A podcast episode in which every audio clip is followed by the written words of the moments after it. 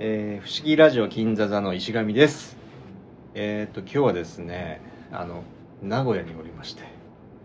名古屋にいるということはですね。石山くんはおりません。いないんです。それでもう名古屋といえば僕の中ではもうこの方がと話すしかないなと思いましてゲストをお呼びしております。自己紹介お願いします。どうも。シネマクティブ名古屋支部の音慶です。よろしくお願いします。やっとお会いできまして。そうなんですよ実は初対面。初対面っていうか。直接会うの？はそうそう。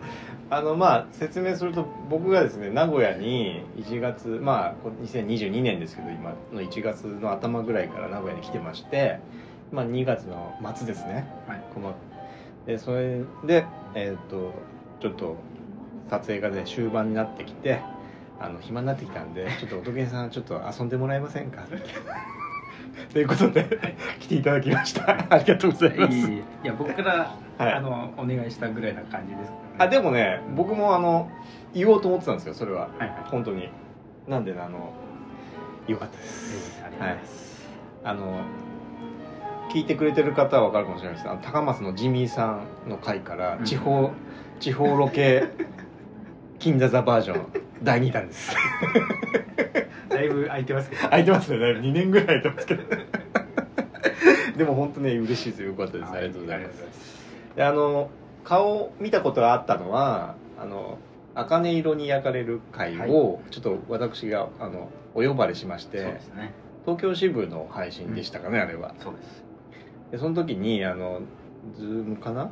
え、うん。えーまあそんなようなものでやって、顔だけ見てて、はい。でねあのあの時はロンペさんとマスさんとはい。音慶さんがいて、あのズーム上の顔ねあの画面越しに顔だけ見てたんですけど、うん。みんなね顔え映画超人たちの顔が怖くてね。いじめられてもらってあのね。そうですね。まあやりにくいって言われてましたからね。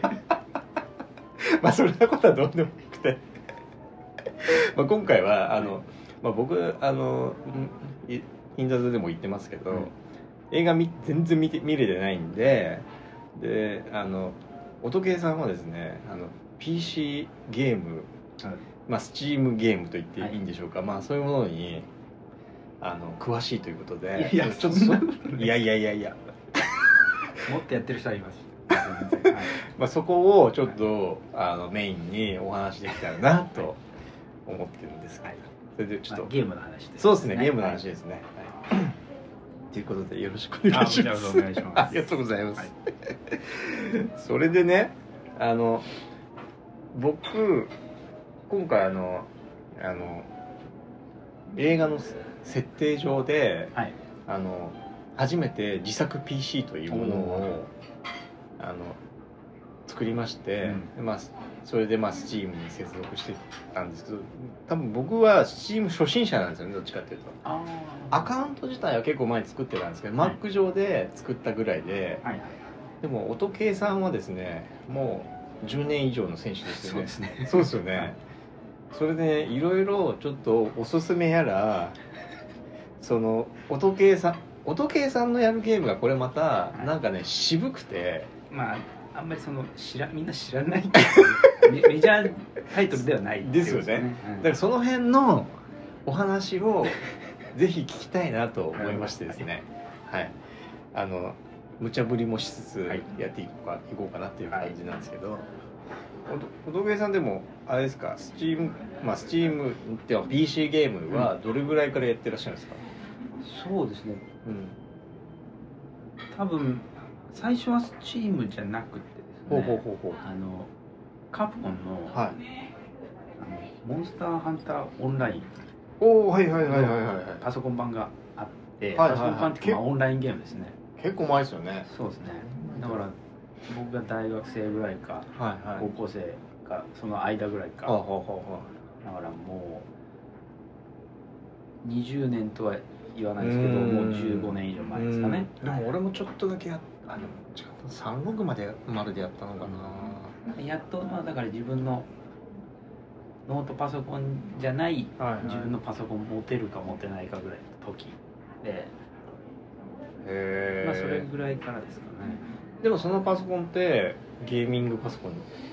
ゲーミングパソコンいわゆるその、はい。ゲーミングパソコンっていうのはまあうまあ売ってるやつを、はいはい。多分ゲーミングパソコンっていうのかなと思うんですけどその時は多分多分自分ででも組んだのかな、多分そのお金を、まあ、自分で出してな。んかすごいはい。あの昔グッドウィルっていうパソコンショップというかパーツショップみたいなのがあって、はいそれがね大学の近くにオープンした時があって、はい。オープンの初日にはい。すごい安売りをやるっつって、はい。朝4時から並んで 椅子持ってってみんな並んでこう そうなんだ。それを買って作ったパソコンで。ああいいですね。いい思い出ですね。それはすごい覚えてますね、でもそれはやっぱりゲームをするためにまあ主にはそうですね。っていうことですよね、まあまあ他あの学業の方でも使うかもしれまあ、ない、一応使うのは使いますけど、はい。まあそんなスペックはいらないですからゲームのためにってのはあります。当時はいくらぐらいで組んだんですか？ああでもでも10万はいかなかったと思います。あだから8万とかそれぐらいに。そんなに。まあまあまあのスペックで、うん。まあその並んでうんうん安く手に入る部品を使ってはい。作ったみたいな、あー。まあ組んだっていう感じですかね。どなるほど。ああそうなんですね。でそっからす最そのカプコンそのあそっか。カプコンのうそれはスチームじゃなく発売されたってこん、まあそうですねあれは。確かそうですね。単純に単品売りみたいな、単品。多分カプコンのなんかはい。アカウントを取ってはいはいはいやるみたいな多分感じですね。でちょっとそれよりちょっと前だとラグラグナロクオンラインとかなんかそんな流行ってた頃ですかねその辺の時代ですね。うん。なるほど。えでもその後はどうどうなっていくんですか？その歴史としては。音系の歴史ゲーム。ゲーム歴としては。はい。何をやってたってそんなに覚えてないですけど、ええ。まあ、ちょこちょこゲームしつつ、はでも多分大学生の時に一番ハマってたのは、はい。フォールアウト3ああはいはいあれをなんか夜はいな夜なずっとやってた。それも PC でやってたんですね。それは PC でやってました僕もねその360でやって、はい。多分一番最初にクリアしたオープンワールドゲームはあのフォールアウト3でしたね。すっごいハマりました、はいそうですね。もうあれやりだすと本当に朝までやっちゃう そうですよ感じねで。学生だったからなんとかなってましたけど、え。ーでもそう。それってなんか、まあ、僕の素朴な疑問なんですけどコンシューマーゲーム機でやろうと思ったりしなかったんですか、ああだからうん僕はまあえっとゲームやりだしたのは、はい。まあ、ファミコンもちょっとやってましたけど、はい。ファミコンも家にありましたけど、まあ、本格的にテレビゲームやりだしたのはスーパーファミコンはいはい。が発売されて、はい。まあ、親に買ってもらってみたいな、まあ、そこから、まあ、ドリームキャストとか、はあドリームキャストじゃないですね、まあ、その前に64とかあったかな、まあプレイステーションとか。セガサター。ンはいセガサターンも持ってなかったですけど、うんまあ、その辺をまあまあはい。普通に通ってきて、はい。でもう高校生の時はねあんまゲームやってなかったんですよ。へでそのまあほぼ大学が決えまって、もうあと冬休みでちょっと時間があった時に、はい。なんかゲームでもやろうかなと思って、はいちょっとなんか普通のそのテレビゲーム要するにコンシューマーじゃないのにうん。なんか興味を持って、へえまあなんでですか？モンハンがやりたかったんでしょうね多分。あうん。そっから？そっからっていうのはあるかもしれない。でもモンハンって PC だけじゃないですよね出たのっあだからその前に、てはあのいいや不思議いやまあそういうのはなんか俺もコンシューマーばっかやっててあんまり PC とかに行くきっかけがなかったんでちょっと不思議なんですよねそういう。あーあまあモンスターハンターは、はあの日本のゲームですけど、いはいはい。ちょっとやっぱり洋芸みたいなのに興味があったんでしょうね。それでフォールアウトに入っていったと思うんですけどなんかやっぱパソコンの方がスペック高いし、うんうんまあ、洋芸ってどっちかっていうとパソコンゲームかなっていうう感じもあってそっちの方がかっこいいんじゃんみたいな感じはあったんかもしれないです。そうなんですか。なるほどでねなんかやっぱりはい。うんとうちは弟もいたんで、はいはい。そのまあ一人暮らし後にすることになるんですけど僕が、うんうんうんうん。まあ、そこにゲーム機持ってくのもなっていうのもあったあありとかして、それはじゃあ家庭用ゲーム機は置いといて、うんそうそう家に置い家に置いといて。実家に置いといてもうパソコンさえあれば何もできるじゃんっていう感じで多分そっちにな入ったるほどんですよねそれがもう運の尽きとい。う かそっからもうほぼほぼずっともうその後ははい。PC PC ゲームですね。はい。じゃあコンシューマーゲームいわゆるコンシューマーゲームって言われるものは買ってないですか？買ったのがその後買ったのが、一昨年ぐらいかな、はいはいはい。ついにプレステ1から飛んではい。プレステ4を買ったっていう。嘘だから23は全然もうその辺も分かんない。触ってないえです。マジっすか？触ったこともないですね。うわーいるんですねそういう。まあふ結構でもね普通のは例えばあの歌丸さんのやってるいおうおう。あのラジオなんかありますよねゲームの番組、はいはい。あれなんか聞くと、まあ、普通に皆さん順番にね、はい。まあ、まあそうですよね。プレステ1234って順番に来るんですけどはい僕はなんかすごい抜けててそこが。へえ面白い。へ PC でずっと。えなんかほぼなんかあんまり興味もなかったのか。かがゲーム機を買わなかったですね。へえでも今や結構もう PC ゲームも市民権を得てきて。確かにそうですね。ねだいぶね普及し始めてきましたよね、そうなんだ。なるほどね。なるほどね。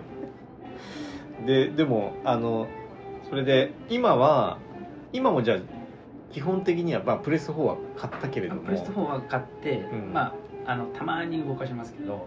ちなみにですけど、あのさっきデスデスストを、いはいはい。デストデスストランディングをやりたくて買ったっていうのは聞いたんですけど、はいラジオ撮る前に。はい。他に何持ってるんですか？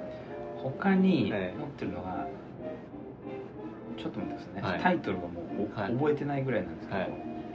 でも何本か一緒にやりましたよね。何本かはあれリスクオブレインもプレステ4版でやってるリスコブレインはスイッチですよね。あ。そう。あの僕はだから PS4 買ってその後スイッチニンテンドースイッチを買ったあもう買ったんですね。はいあそうかそうか。スイッチそうだそうだ。フレンドですもんね僕と。そうですそうです あのほぼあのオンラインにならない僕は。多分人だと思いますけど。そうですね。ちょっと待ってくださいいやね大丈夫です PS4 のタイトルですね。はい。フォールガイズあはフォールガイズあれはあれですよね。無無料じゃないですけど。本当一回だけですけどね。はい。あわかりました。何ですか？えっ、とですね、はい。デスストランディングの後に買ったのが、はい。えっ、とミュータントイヤーゼロっていう。え？多分わかんないと思うんですけど。知らない。えっとですね、まあ、えっ、とね、なんだろうな、なんて言えばいいんだろうちょっとわかりました。調べます。な。あ、わかりました。それは調べます。後で。はい。それそれと？それと、うんインディジブルという。あれなんでしたっけそれ？これはちょっとなんですね。えー、格闘要素あり、探索要素あり。えー、忘れちゃったなんか知ってるような気もするんだけど、まあ、画面、これがミュータントイヤーゼロですね。はいインディビジブルはこれですね。ああはいはいはいはいはいはいはいあの 2D ドットじゃないけどドットではないんだけどまあアニメーションというか横スクロールの。はい。はいはいはい。戦闘でちょっとボタン格闘ゲームっぽくボタンの操作で技をちょっと足すみたいな感じですね海外のデベロッパーのえっとまあ日本の RPG をオマージュしたような作品ですよね、はいはいはい。あとはフェルセイルってやつですね。知らねあ？これはあそれは？あのファイナルファンタジータクティクスみたいなうん。ゲームなんあですけど要はマップ上に、まあ、マス目があってあなるほど。あのキャラクターを動かしていってなるほどなるほど。でちょっと高さもあるんですけどであと職業があったりとか、はいはいはいはいい。う感じですね。音計さんって要はシミュレーションゲームがあそうなんです。あの好きですよねなんか思い返してみると一人でずっとやるゲームばっかりやってるなってういう感じですね。ん。なんか僕も PC ゲームもうすごい古い PC ゲーム像ですけど僕の、はいはい。PC ゲームやる人はシミュレーションをやるっていう、はいはい。あでもやっぱりスペックがそこそこいるとかいうのもあるのかもしれないですけど。ああそうなんですかね。あとマウスとキーボード操作が適してるっていうのもあるんですかね、シミュレーションとか本当無理。もう何回か挑戦して、まあはいはい。過去にはやってますよ、はいあのゲ僕のシミュレーション歴をたどるとあのゲームボーイの信長の信長の野望とか、はい信長の野望とかも好きですね。ああやっぱ好きなんですね、はいなるほど。ちなみにはい。あのまあ僕ね音計さんのはい。スチームのですね、ウィッシュリストを見るのが結構ウィッシュリストと、はい。あとプレイプレイしたゲームを見るのが好きなんですけど、そうですねあの音計さんのあのプレイ時間のダントツ長いのがあのリムワールドっていう、あのゲームなんですね、はい。はいでそれはですね僕も音計さんが好きでって言われててあれちょなんかちょっと面白いのかなと思って買ってみたんですよそしたらですねとてもですね激渋？ちなみに音計さんのですねあのプレイ時間は727時間でした、そうですね。これが一番ダントツでダントツですよね。長いですね。その後は280とかぐらいなんで。のそうあのホールアウトニューベガスがそうですね280ぐらいでしたよね。なんでこんなにやってんだろうっていうぐらい。いやなんなんなんて説明すればいいんですかあのゲームは。そうですね。これはあの、はい。まあ、拠点構築うんゲームというか。なるほど。あの設定としては、はい。宇宙船である惑星にこう、はい。不時着して、ね。はい。でまあ手持ちの物資と、はいはいはい。とか武器とかで、うんうんうん。その惑星というかね拠点をはい。はい構築していって、うんうん。なんかあの先住民がいたりとか、はい。動物が襲ってきたりとか そういうのをまあ防いだりとか、はいはいはい。なまあいろんな一応その惑星からロケットで脱出するっていうあの目大きな目的はあるんですけど不時着ししたっていう設定なんですそうですそうです。ああそっかそっかそっか。でそこから脱出すると一応クリアっていうことになるんですけどなるほど。別に脱出しなくて永遠にそこに住み続けるいいゲームなんですよ。それってなんか別にクリアがあるわけじゃないってことですね要するに。そうです。なんかあのクリアを目指してもいいし、うん。ただこうもうひたすらこう例えば自分の町というかね、村というかそれを、はいはい。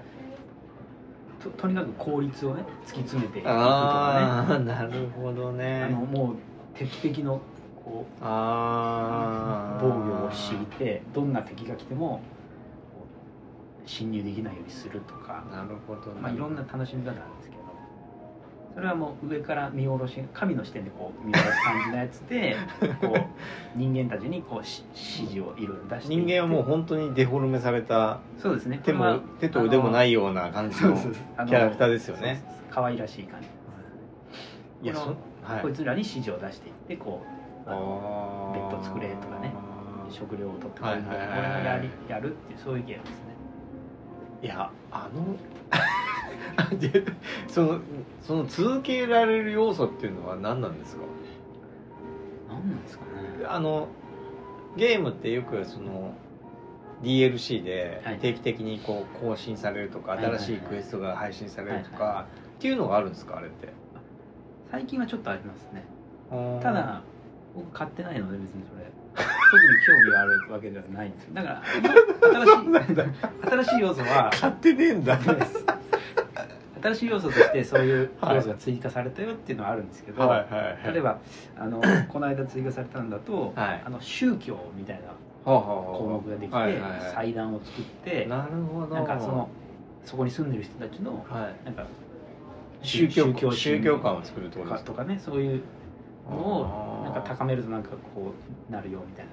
王国みたいなのを作ってみたりとかそういう機能が追加されてるんですけど別にそこは興味なくってもともとのゲームがもうほぼ完成してる感じなんで僕の中では。はい。箱庭みたいなのが好きなんですよね。こう自分で思う通りにこう何かを作ってうはい。な眺めるみたいなそれおどけさんの遊び方的にはどんな感じなんですか？その一つの惑星があって、はそれをずっと拡張し続けるはいはいはい。感じですか？その700時間やってるじゃないですか。あ まあでもはい。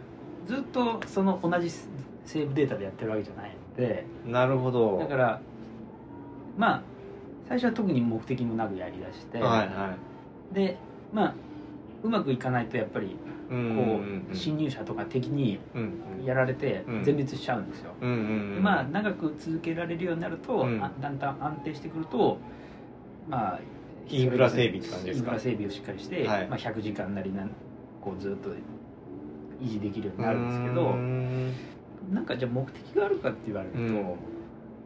目的を持ってやってる時はもちろんありますけど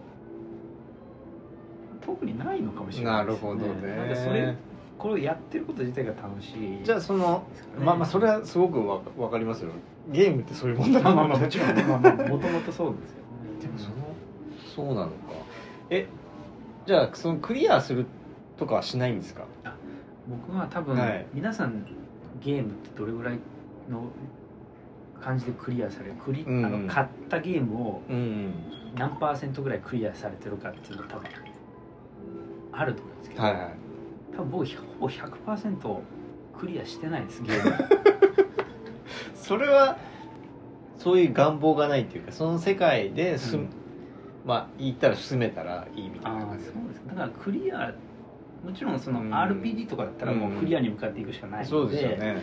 あれなんですけどそもそもそういうゲームはあんまやらなくて、うん要はクリアがないみたいなゲームをよくやってるのかもしれないですね。いつまででもちまちまと遊び続けられるゲームみたいあな。あでもでもそれあのその感覚ははい。わかるんですよ、はでも僕すごい秋っぽくて例えば僕でそそういう系のゲームで言ったら、はい。スタデューバレはいはいはいはい。ーはまあ一応クリアみたいなのあるけどクリアせず自分の農場をいかに効率よく回すかって。要は多分そういうシミュレーション的なリムワールド的な感覚だと思うんですよね,、あとはアストロニーヤ最近スイッチ版が出てそれをやってるんですけどでそれもそれに近いんですけど、うん。でも飽きません？だからまあ700時間やってますけど、はい。まあやあのうん。ハマる時があるんですね多分。うんうん。1か月ぐらいやって、うんその後もう半年ぐらいやらない。であー。たまに思い立ったようになんかあちょっと。時間ができたりとか、はいはいあの最近ちょっと休みがなくて、うんうん。ちょっとストレスがあったりとか、はいはいはいはいそういう時にふとやりだすとなるほど。そうするとしばらく抜けられなくなるみたいな感じで ずっとやってしまうなるほどね。あそういうやつですね。でもなんかあリムワールドをハマったらすごい面白そうだなと思うけど、はいはい。あの僕の感覚なんで怒らないで聞いてもらうと、めっちゃ地味なんで。そうです。あの それはね 分かってます僕でも。分かって自分でも分かってます。例えば最近はい発売されたはい。ゲームではお大きいタイトルだと「はい。エルデンリング」エルデンリングはいではい。あれもでもやってみたいなと思うんですけど、はいはい。ああいう系のゲームは一切持ってないんですよね。なるほど。だからグラフィックはまあグラフィックすごいなっていうので言えばデストデスストランディングぐらいでそうですよね。あとは本当に、そうですねさっきから言ってることおかしいんですけど、はい。PC ゲームっていうかあのパソコン自分で組んでるぐらいなのに、は大してスペックのいらないい確かに。ゲームばっかりやってるかもしれない。ですねいらねえスペックを持ってる。ああなるほどね。でも僕まあすあの自作 PC の話ですけど、はいはいなんかこう組む楽しみがなんとなく分か分かりましたけどね。あ本あのいろんなパーツを組み合わせて、うんあなるほどこういうことかと思ったけどただめっちゃ手間がかかるから、はあの正直ちょっと若干面倒くせえなあの効率とか、うん。あのコスパを考えたらあのお店で買った方が絶絶対いいっすすよね昔はなんかそんあの自分で組んだ方があ安かった。安安上がりだったりお得感はあったんですけど多分最近はあんまり今違いますよほぼないねと思います。ないですよね。だから趣味ですよね。若干高くつくんじゃねえか今って思いましたもんだってだから僕なんかは、まあ組みますけどまあ本当に5年に1回とかぐらいしか分解しないんでだから買い替え時期だなって時にあこのパーツとこのパーツはそのまま使えるなとか、はいはいはいはいそうですね、まあまあでも最近だと5年も経っちゃうともう全部使えないんですけどあのケースぐらいしか使えなくなっちゃうんですけど。いやでもそういう話もちょっと聞きたいんだよな。まあでもちょっと後日にしましょう。僕次回にしましょう。もし機会があるのか分かんないけど。そうそうそうそうそうそう。かでねもう俺もう一個聞きたいことがあって僕のちょっと興味がありそうなはい。ネ,、ネタのゲームとして「剣士。剣士。はいはいはいこれですね」うん。あのあれってオープンワールドの、うん。えーまあサバイバルゲームって言ったらいいのかな？放浪するゲーム放浪するゲームなんですか、うん。あれって。これもあんまり目的がないゲームで。でもオープンワールドはオープンワールドなんですそうですね。うーん。でなんかめちゃくちゃマップが広くて、はい。まあほぼシームレスにつながってる感じでもちろんよ、読み込みのところでちょっと時間がかかってあるんですけどだからいろんな国とかはい。勢力とか、まあ、人種もいろいろいてで勢力がちょっといろいろあって、で自分はじゃあ、まあ、最初に主人公として何の種族であの行くかみたいなの決める、はい。で、まあ、いろんな設定最初にあるんですけど、はい。まあ、裸一貫で始まるのもありますし、犬みたいなのがいてペットを連れてるのもあるんですけど、まあ、それはいいろいろはい。選べるんですけど、そこからじゃあ盗賊うん。をやっつけて、うん。まあ、あの仲間を連れることもでき連れていくことそれもできますね。はその要はリアルなユーザーとあっていうことですかあのこれはオンラインゲームじゃないので。え剣士ってオンラインゲームじゃないんですか？あ違いますよ。あれ？勘違いしてた。本当ですか？あそうなんですか？あだからギャズインやりたくなってきたな。NPC ですから出てくるあそうなんだ。仲間にできる NPC がまあ決まってて大はい体。はいはいはい。でそれであのあ。たまたま見つければ仲間にしてみたいな、まあ、例えばなんか20人とかそれぐらいまで増やせるかな。仲間一緒にそれはその町のの住人としてって感じですか？大体こう仲間は酒場にいるんですよね。町も作れるんですか？そうですよ。自分の拠あ点みたいな。のフォールアウト4でしたっけ？4ですね。あの拠点作れるじゃないですか、あれと一緒で自分のそのまあ機材いろんな材料を集めて拠点を作れるんですね。ただその拠点を作ると、はい。あの領土問題が発生してはい。ちょっと近くに大きい国があると、はい。そこからあの派遣されたやつが来て「なんでこんなとこにお前町作ってんだ」っつってボコボコにされるんですよ、へそれえ世知辛いあの世界あ観のそういう。そこで生き抜くっていうねちなみに剣士の目的は何ですか？あこれこそ本当にないんじゃないですかね。多分クリアとかないんじゃないですかね。剣士自体が？はい。ああそうなんだ。じゃあその拠点をそれどこにでも作れるんですか？まああのそのゲーム上段階うん ZP とかそういう感じでなければ別はい。にどこでも確かに作れるじゃあそこをうん。膨らましてもう大きな拠点にしていくこともできるはいし、拠点をいろんなところに作ることもああそれもできますね。なるでもっと言うと PC ゲームのいいところは、はい。まああのゲームにもよりますけどモッドっていうのがあるんですか。ね。この剣士は結構モッドが充実してるゲームでもあってそこを聞いてみたいな。ゲーム性が全然変わってくるんで僕そんなに手は出さないんですけどはいはいはい。でも奥が深いもうモッドってなんか僕の感覚からするとそのそのゲーム制作者のあの意図した意図してないものを 生むはい。ものだなと思ってて、そうですねだからなんかちょっと面倒くさいなとも思うし、確かにそれでゲーム性も崩れるなって思っちゃうから、はい。い、つも入れてないんですけど、はい。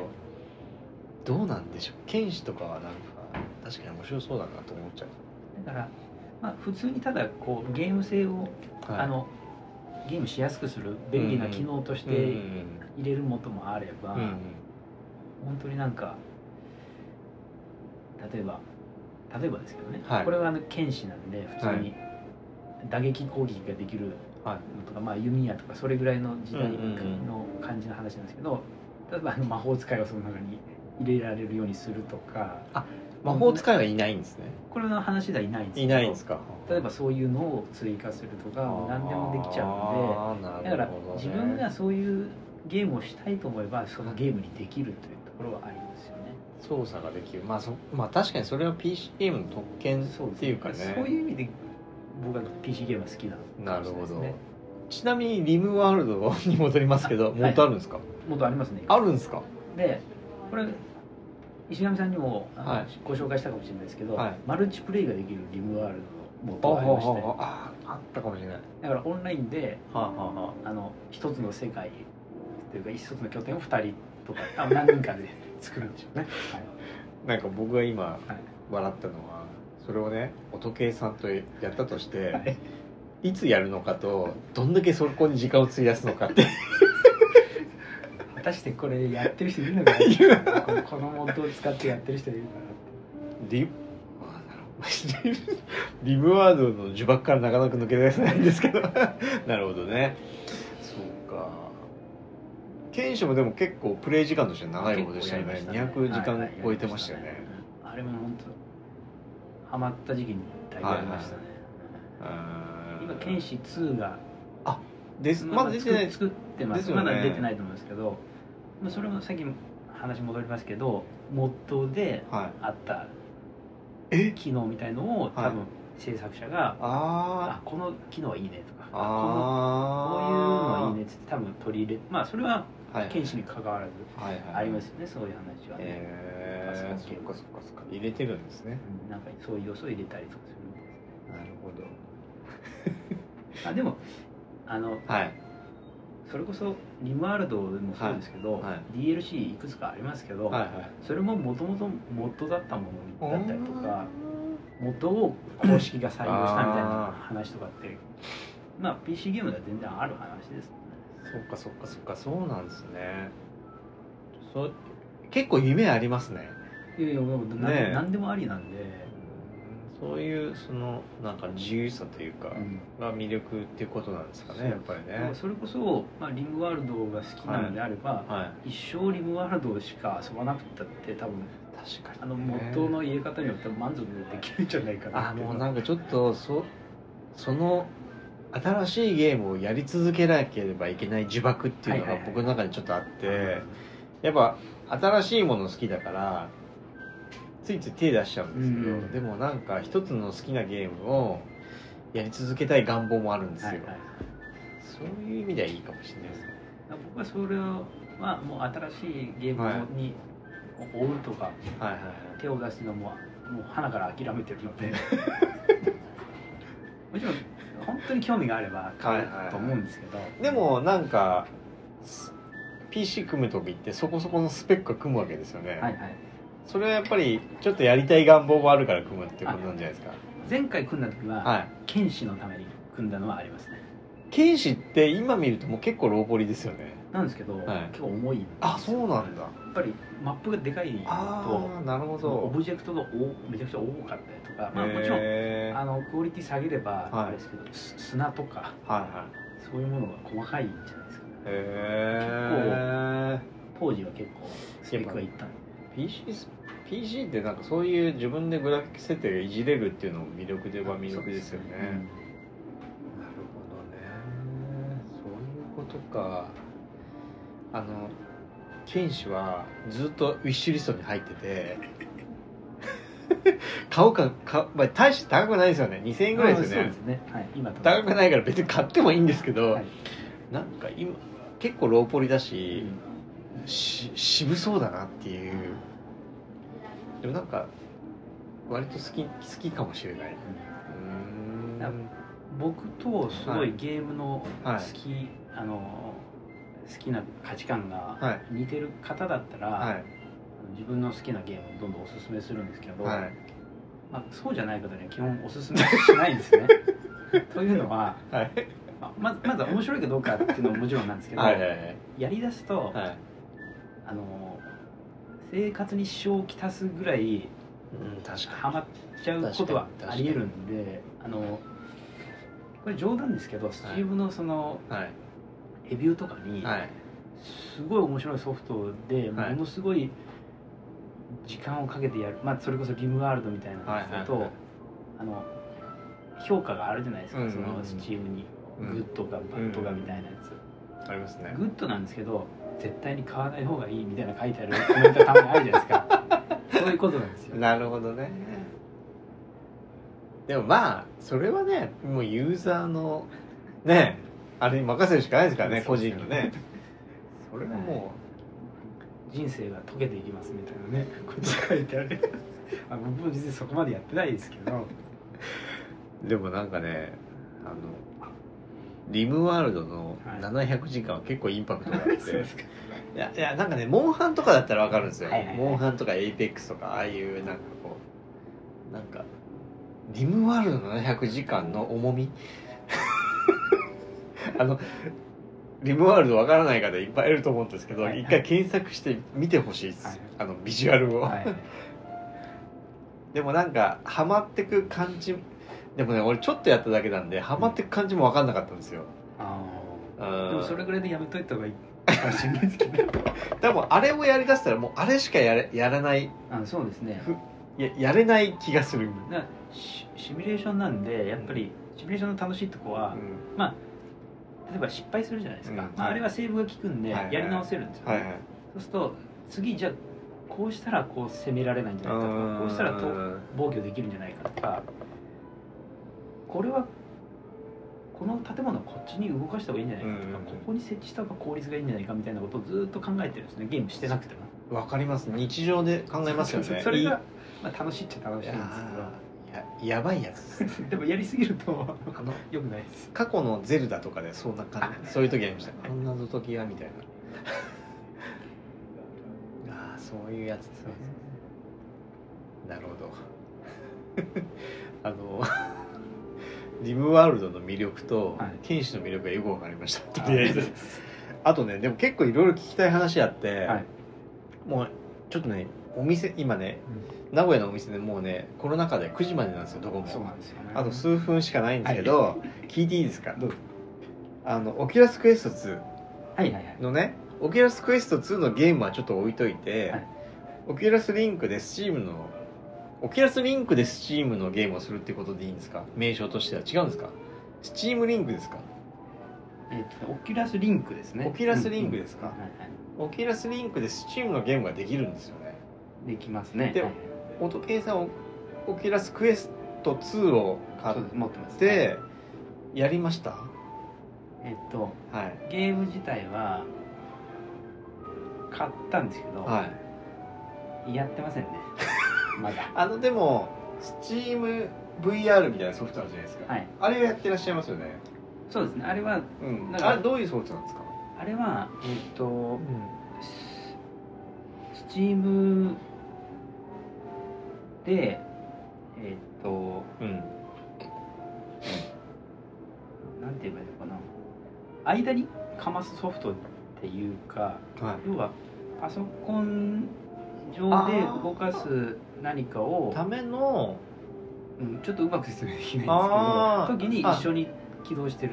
ゲームじじゃないってことですか？あれ自体はゲーム。ああ。でもあれ自体も、まあ、ゲームといえばゲームですごい自分の部屋があったり、出てきて、はいはいはい。部屋の中で軽くゲームみたいなのできたりとかでそこから動画をこうなんか飛んだりとかなんか部屋の中をその模様替えしてみたりとかそういうものは一緒に一緒に入ってるっていうか要はそういうことはできます。ねオキュラスクエストの,、うん。あのホーム画面みたいなもんってことですか？そうですね。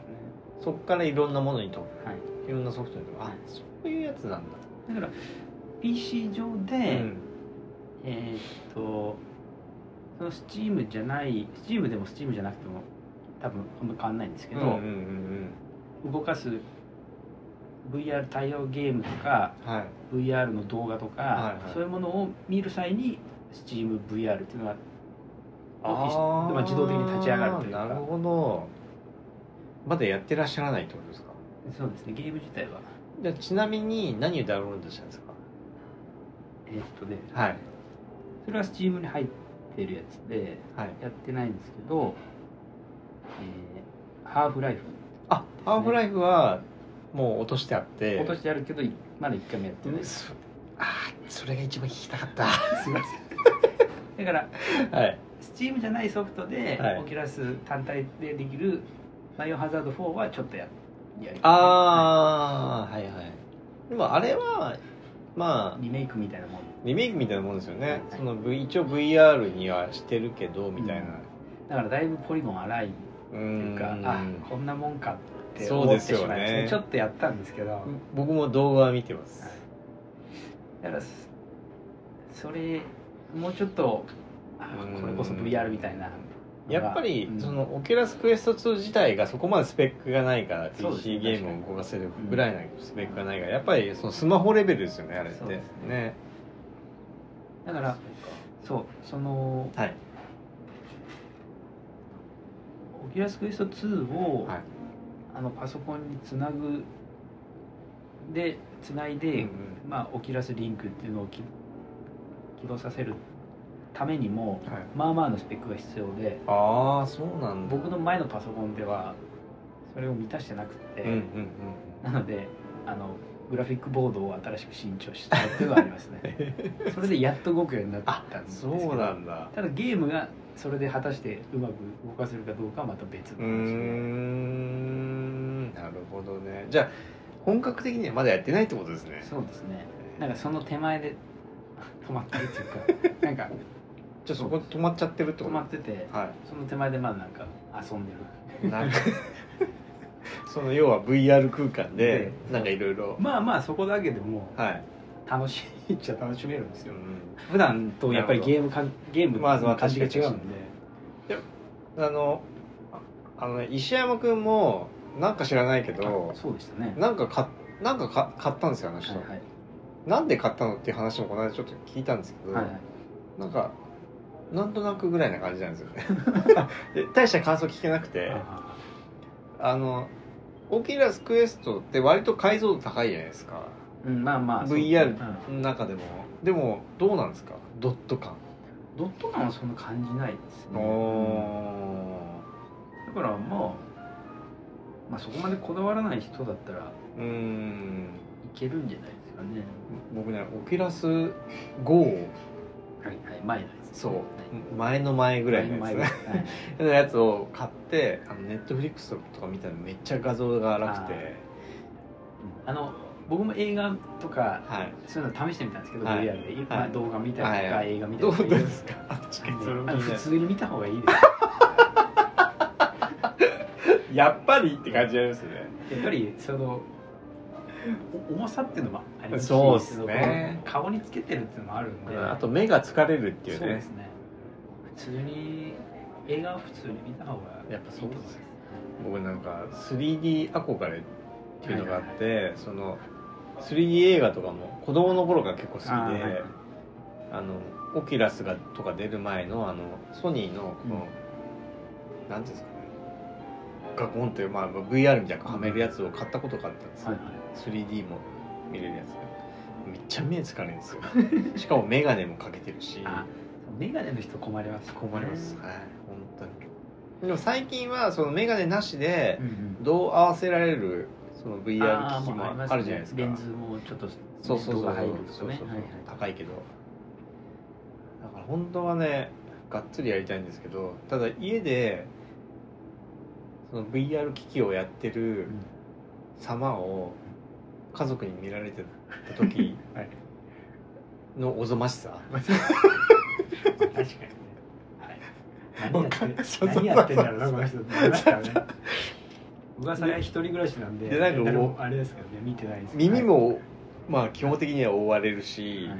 ビジュアルも覆われてるから、うん。そのその周りの音が聞こえなくなるじゃないですかそれ自体がアウトっていうか今の僕の環境として、ねそうですね、っていうのがねあってねなかなかあのできないんですけど、うそっか。いやー時計さん、はい。あの話足りないでん、す。そうですね。ちょっと時間が。しょうがないですね。時間が。これ本当だったらもう一一回ぐらいな感じなんですけどちょっと今回は申し訳ないんですけど。いや申し訳ないというかあのありがとうございまいした。やこちらこそありがとうございました。こんな話。ですごい中途半端にあの、はい。あの VR の話を聞いてしまい、はい。申し訳なかったんですいいけど。あのあの僕もちゃんと活用できてないんで。あただあの、乙女さんとリアルでお会いできてよかったであすい。やこちらこそありがとうございました。あのズーム越しではめっちゃ怖かったんでみんな顔。いやそう怖かったですか？めっちゃ怖かったです顔が。が。